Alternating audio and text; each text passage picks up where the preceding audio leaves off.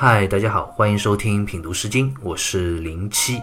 今天呢，我们要来一起读一下《秦风》里的最后一首诗歌了，《全鱼》。《全鱼》这首诗歌一共也就两段，从内容上来看呢，是一位诗人他自言自语的哀叹。虽然很简单，但是如果我们细细品读啊，并有所反思的话，也可以品读出非常深刻的内涵和意义。那诗人他究竟是谁呢？他又在哀叹什么呢？接着我们就来一起走进《全鱼》这首诗歌。首先，我们来看诗歌分别两段的前两句：“呜我乎，下屋曲曲，今也美食无余。呜我乎，美食似鬼。”今也美食不饱。呜我乎！诗歌分别两段，这开篇第一句啊，诗人就来了一句发自内心的哀叹，真的是非常突然，让我们读者也是措手不及。呜，它是一个表达感叹的叹词，就类似于我们现在的爱这个字。那这句话就是诗人在苦苦的哀叹了。哎，我呀，那诗人到底怎么了呢？在哀叹什么呢？哀叹过后啊，诗人就自言自语的道出了心中的。伤感所在了。夏屋曲曲，今也美食无余。下屋曲曲这一句啊，历来有两种解释。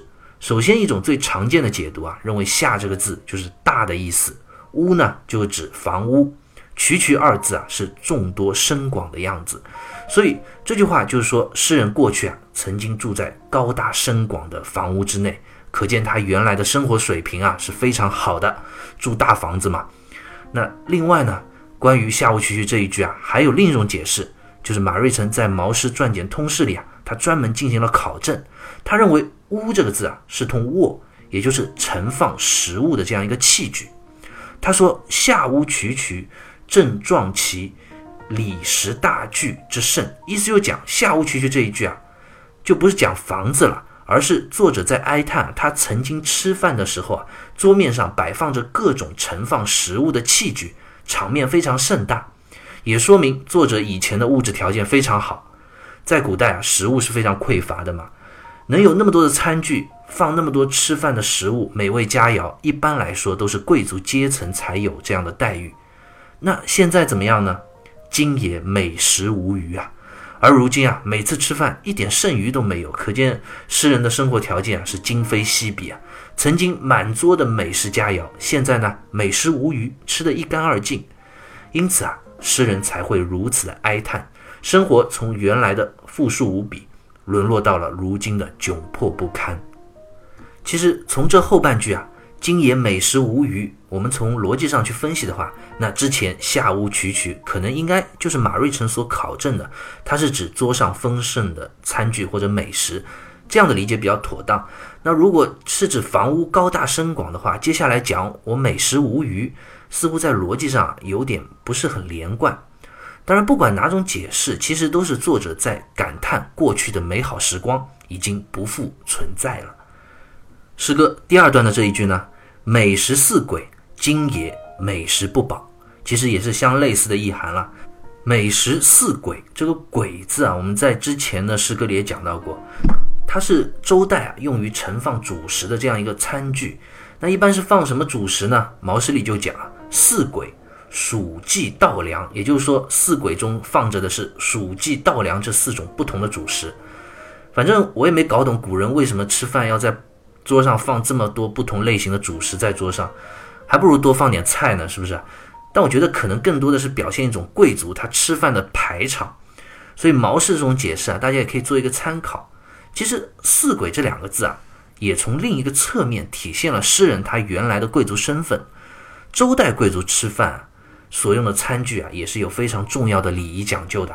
一般簋和鼎啊是搭配使用的。周天子吃饭要用到九鼎八簋，诸侯呢用七鼎六簋，卿大夫用五鼎四簋。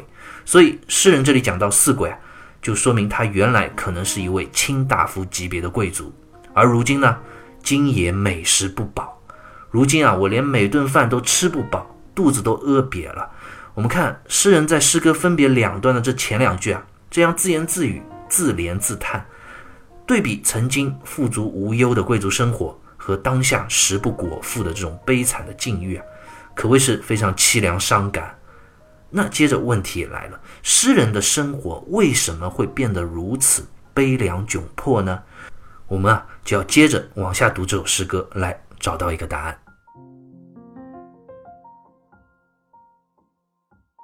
诗歌分别两段的最后一句啊，内容是一模一样的，也是诗人内心所反复哀叹的一个重点所在。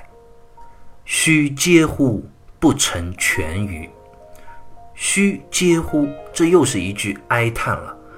鱼这个字啊，在这里通须，也就是鱼字左边再加上一个口字旁。须嗟乎，这是三个连续的三个感叹词用在一起，表达了诗人心中最深的哀叹。哎呀呀！哎，那诗人真正哀叹的是什么呢？还是吃不饱吗？这里就不是了，而是在哀叹吃不饱背后的原因所在。什么原因啊？不成全鱼。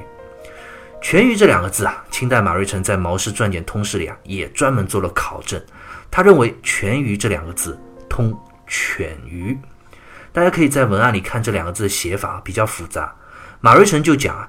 犬鱼本兼夹始生之称，因而凡草之始生，通曰犬鱼。意思就讲，犬鱼这两个字啊，原本是指芦苇这样的植物啊，出生时候生机勃勃的样子。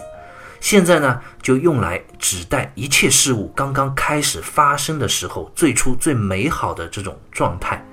所以不成全鱼啊，这句话的意思就是诗人在哀叹，哎。我怎么就没有能够继承好当初我最初时候的贵族身份呢？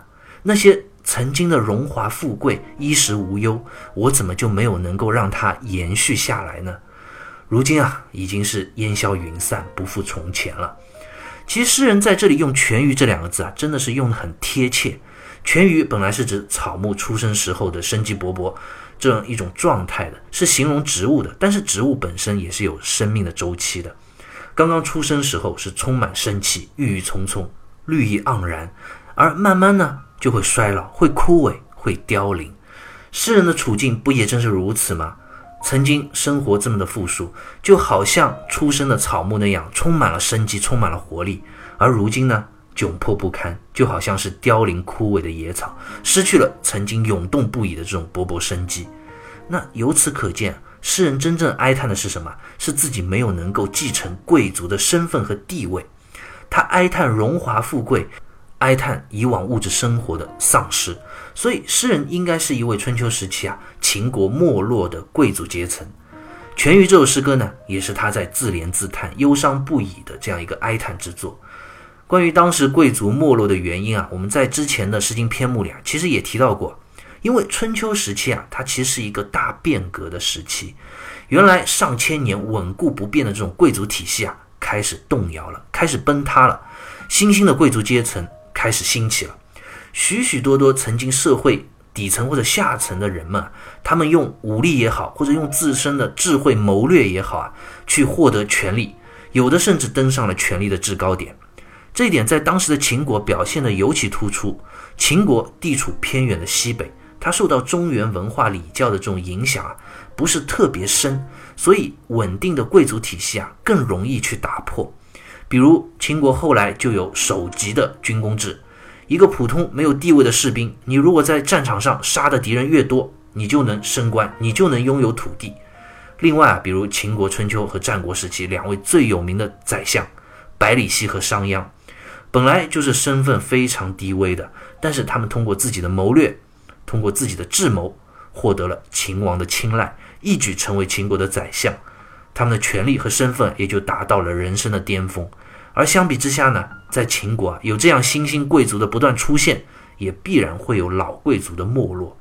全于这首诗歌的诗人，就是这样一位没落的老贵族，他没有能够继承最初的贵族身份，生活也慢慢走向了绝境，所以他心中悲伤，但是却又无能为力。